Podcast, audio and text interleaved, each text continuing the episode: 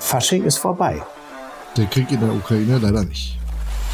Für kurz und lang ist ein Podcast von und mit Martin und Veit. Die beiden Pfarrer reden über Familie, Partnerschaft, Kinder, den Glauben und wie sie das Leben und die Welt sehen.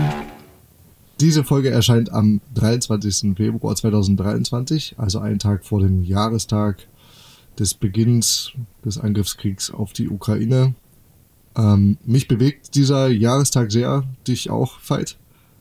Ja, das kann man so sagen. Irgendwie sind nicht nur die Nachrichten davon voll und ich mag die Bilder und die Rückschauen gar nicht sehen.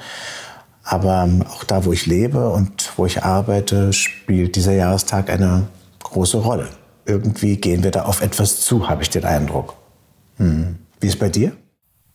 Ja, ich, mich macht das irgendwie so traurig, dass wir ähm, so einen Anlass wie, wie einen Jahrestag brauchen, um, um diesen Krieg wieder mehr ins Gedächtnis und mehr in die Nachrichten zu kriegen. Ne? Also ich hatte das Gefühl, ähm, so zwischendurch ist es wieder abgeebbt, hatte auch den Eindruck bei uns in, in der Kirche, vielleicht ist es bei euch anders, aber ähm, also die Friedensgebete wurden weniger, es gibt nur noch ganz wenige, die in Anführungsstrichen durchhalten und wirklich wöchentlichen Friedensgebet anbieten.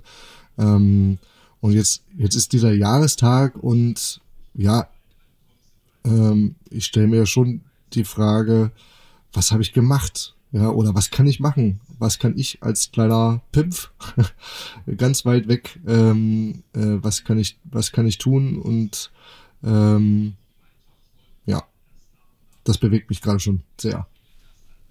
Das ist ja eine Frage, ehrlich gesagt, die er nicht sich nur zum Jahrestag stellt. Und auch über die Frage haben wir schon hier mal gesprochen. Es bleibt, glaube ich, solange ein Krieg ist, solange dieser Krieg ist, ist das eine Frage. Was bedeutet mein Verhalten? Gibt es etwas, was ich tun kann? Darf ich einen Alltag leben? Ähm, was unterlasse ich? Was müsste ich tun? Ich glaube, dass das also meine Wahrnehmung ist eher, dass das in, zu diesem Jahrestag nach vorne rückt, in den Vordergrund rückt.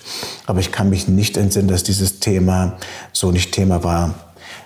Also ich habe den Eindruck, dass dieser Ukraine-Krieg immer das ganze Jahr über auch Thema war. Aber du hast recht, das ist bei einem Jahrestag, bekommt das Ganze nochmal eine andere Note, weil es so wie eine Zäsur ist. Das denke ich auch. Ja, und natürlich dann immer die Frage, also der, Krieg tobt da ein, ein, ganzes Jahr, das heißt also den, den Winter dort durch, dann den Sommer, dann den Herbst und jetzt wieder im Winter. Ähm, und ich mich schon frage, ja, warum ist das nicht irgendwie vorbei? Ja? Also warum ähm, auch, ist auch eine Anfrage an, an meinen Glauben oder meinem, meinem Gottesbild, ähm, warum fährt Gott äh, den Kriegstreibern nicht in die Parade oder ähm, irgendwie habe ich mit diesem Gott nicht so viel zu tun, weil ich nicht den Eindruck habe, dass es Gott ist, der dazwischen fahren müsste. Ich habe den Eindruck, Gott ist eher da, wo gestorben wird oder ist auch bei denjenigen, die ohnmächtig sind. Das glaube ich, oder auch bei denjenigen, die etwas versuchen zu unternehmen auf dem Weg des Friedens zumindest. Aber ob Gott dazwischen fährt, das glaube ich gar nicht. Das glaube ich auch, also das glaube ich auch nicht, ähm, weil wenn er es könnte, dann würde er es wahrscheinlich schon machen oder schon lange gemacht haben, ja. Ähm, da würde es ja wahrscheinlich gar keine Kriege mehr geben. Ähm, aber trotzdem, es, es, ist vielleicht ein, es ist vielleicht ein Wunsch oder so, ja. Vielleicht der, der, der Wunsch äh, entsteht dadurch, dass ich mich so, so ohnmächtig fühle, ähm, was diesen Krieg betrifft und ähm, deswegen es doch irgendjemanden geben muss, der hm. mächtig, mächtig genug ist, diesen Krieg zu beenden. Ja. Du hast einen spannenden Satz gesagt, ähm, wenn Gott das könnte, würde er das machen. Bin gar nicht so sicher. Also mein Gottesbild ist in der Tat so, dass ich glaube, dass Gott schon eine ziemliche Größe ist, aber eine Größe ist, die sich nicht darüber definiert, äh, dass sie alles macht, was sie kann. Insofern glaube ich, Gott könnte vielleicht sogar dazwischen fahren. Gott tut es nicht. So glaube ich das. Oder ganz anders, als wir uns das vorstellen, ne? Mm, also ich, genau. Ähm, ist ja immer so die Frage, ähm, wo hat dann tatsächlich Gott seine Finger mit im Spiel, wo wir ihn vielleicht nicht erahnen. Und du hast schon irgendwie einen ganz, für mich auch ganz wichtigen Aspekt genannt, äh, gesagt, bei da, wo, wo die Menschen sterben, ähm, da, wo die Menschen verletzt sind, innerlich und auch äußerlich, ähm, auch bei den Geflüchteten, die hier nach Deutschland gekommen sind oder sonst wohin, ähm, in, den, in den Lagern, in den vorübergehenden äh, Wohnungen und so, da, ähm, mhm. da ist Gott mit da. So, das ist mir auch ganz wichtig, dass ich ja. Das weiß. Für uns selber, also für mich spielt es eine Rolle, äh, dort etwas ja, was heißt zu machen, aber äh, das so damit etwas zu tun oder zu versuchen, wie es möglich ist. Und wir haben hier am Samstag haben wir einen Tag, wo mehrere äh, Kirchenleitungen, also Gemeindekirchenräte sich treffen hier in Templin. Und da geht es um das Thema Frieden und wie wir in diesem Jahr äh, unsere Position vielleicht gewechselt haben oder wie wir sogar den Streit innerhalb der Gemeinden, wer ist schuld, ist der Westen schuld, ist Putin dran schuld, äh, wie gehen wir mit dieser Meinungsverschiedenheit in Kirchen um. Ich bin auf diesen Tag sehr gespannt, wie das werden wird. Und am Sonntag selber wird es ein Themensonntag Gottesdienst sein aus diesem Anlass. Und wir werden uns beschäftigen mit der Frage, was können wir tun, wer hat Schuld, äh, was heißt das für mein Leben. Und damit, finde ich, versuche ich etwas und bin ganz froh, dass wir da verschiedene biblische Texte, ob das Psalmen sind oder hier ist, dass wir die zur Verfügung haben, um auf die Situation zu schauen, welcher passt für mich, welcher passt für dich, wo treffen wir uns, weil ich glaube nicht, dass wir in der Kirche oder hier in den Gemeinden vor Ort zu den verschiedenen Fragen einer Meinung sind. Ich bin ganz sicher, dass das nicht der Fall ist. Und das wissen wir ja von der evangelischen Kirche ja auch. Wir haben ja nicht eine Meinung dazu, wie man sich da verhält. Siehe Waffenlieferungen pro und contra. Ja, das ist, ähm, ist eine spannende Frage, nachdem wer, wer hat eigentlich Schuld? ähm, ähm, weil, also gerade wenn, wenn du Waffenlieferungen pro und contra äh, ansprichst, dann ist mir noch sehr in, in Erinnerung, dass auch eine Aussage war, egal wofür wir uns entscheiden als, als, ähm, als dieses Land, ob pro oder gegen diese Waffenlieferung, äh, wir werden uns irgendwie mitschuldig machen. Ähm, und theologisch gesprochen ist, wir werden irgendwie, wir werden, werden weiterhin sündig bleiben. Also wenn wir jetzt keine Waffen liefern, ähm, dann nehmen wir sozusagen in Kauf, dass, äh, dass sich da Ukrainerinnen und Ukrainer nicht verteidigen können. Und wenn wir Waffen liefern, dann nehmen wir in Kauf, dass mit diesem, mit diesen Waffen weiterhin, ähm, äh, ja, also, dass da mit diesen Waffen Menschen sterben. Hm. Egal auf welcher Seite. Und insofern ist die Frage, ob äh, ich nehme mal deine Frage auf, dass die Frage der Schuld eine spannende Frage ist. Ich weiß gar nicht, ob sie eine hilfreiche Frage ist, weil sie so sehr rückwärtsgewandt ist und weil sie natürlich darauf hinweist, dass alle irgendwie Dreck am Stecken haben oder beteiligt sind. Vielleicht nicht Dreck am Stecken, aber alle sind beteiligt, weil wir leben auf diesem Kontinent, wir leben in Europa, äh, wir gehören zu einem bestimmten Staat mit einer Politik, wie andere Staaten das auch haben. Die Frage ist für mich also, hilft eigentlich die Schuldsuche?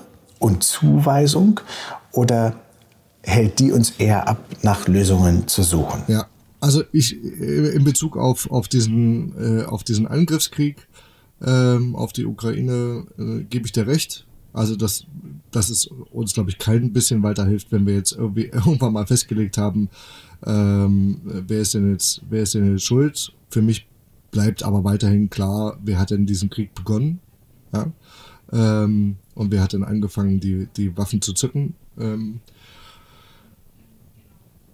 da in, in, dieser, in dieser Hinsicht nicht, ähm, hilft es das nicht weiter, aber in, in der Hinsicht auf, auf Waffenlieferung ist ähm, das sozusagen, finde ich das einen sehr, sehr mh, befreienden Gedanken zu sagen, also obwohl es sich komisch anhört, ne? Äh, egal wie wir uns entscheiden, wir werden irgendwie schuldhaft, äh, wir werden schuldhaft handeln ähm, ist es trotzdem irgendwie, irgendwie befreiend ähm,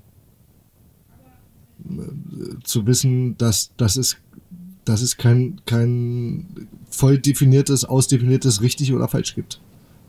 Hm. wir haben ja gestern Aschermittwoch gefeiert. Das ist ja, da ist Fasching vorbei, es ist alles vorbei und es beginnt die Passionszeit und äh, der Sonntag jetzt äh, in Vokave, da dreht es sich um alles. Es geht um die Sünde, es geht um die Schuld und es wird deutlich, wir sind einfach nicht ohne Fehler und wir sind verstrickt. Punkt. Da beißt die Maus keinen Faden ab. Und wir kommen da auch nicht raus und wir kriegen da keine weiße Weste. Wir kriegen sie vielleicht theologisch gesprochen ähm, durch das Leben, Sterben und Auferstehen von Jesus Christus. Ja, ich glaube, dass uns das helfen kann, mit unserer Sünde zu leben, mit unserem Sündigsein, mit unseren Fehlern. Insofern ist die Frage, ob wir eben darauf gucken oder ob wir eher unseren Blick eher darauf lenken, was uns möglich ist, was wir erwünschen, was wir erhoffen für uns und für andere und da unsere Kraft reinstecken, wirklich im positiven Sinne zu träumen oder uns im positiven Sinne einzusetzen für andere. Ich merke, dass ich bereit bin zu akzeptieren, ist notwendig, das eigene fehlerhafte Sein anzunehmen. Punkt. Aber sich jetzt da in Sack und Asche zu setzen und nichts weiter zu tun, da glaube ich, das reicht nicht aus. Na, vielleicht müssen wir auch anfangen, das dem anderen äh, zuzugestehen. Ne? Also das eine ist ja zu sagen, okay, ich bin ein, ein fehlerhafter, ich bin ein sündiger Mensch. Ähm, ähm, das ist jetzt, das ist blöd. Ähm, mhm. äh, da komme ich nicht mehr raus oder so. Äh, aber ein erster Schritt wäre es ja auch dem anderen zuzugestehen, mhm. dass er Fehler macht oder sie. Und das genauso wie ich, der andere äh, ähm, eben es nicht in seiner Möglichkeit ist, fehlerfrei zu bleiben in seinem Leben.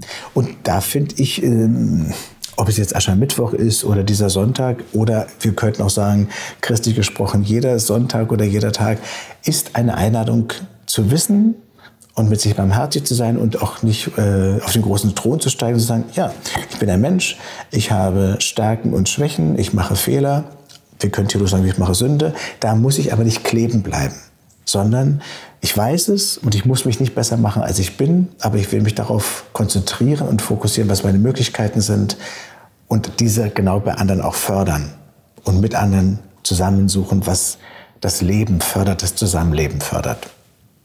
Ist ein bisschen wie eine Predigt, ne? oder? Ist es auf jeden Fall, ja. Mhm. Die Frage ist, ob ihr das hören wolltet, ob ihr heute eingeschaltet habt, um eine Predigt zu hören äh, von Martin und von Veit. Jetzt habt ihr ein bisschen gehört, was uns beschäftigt, wie wir diese Woche, in dem sich der Angriffskrieg auf die Ukraine jährt, wie wir darauf schauen, welche Fragen uns bewegen.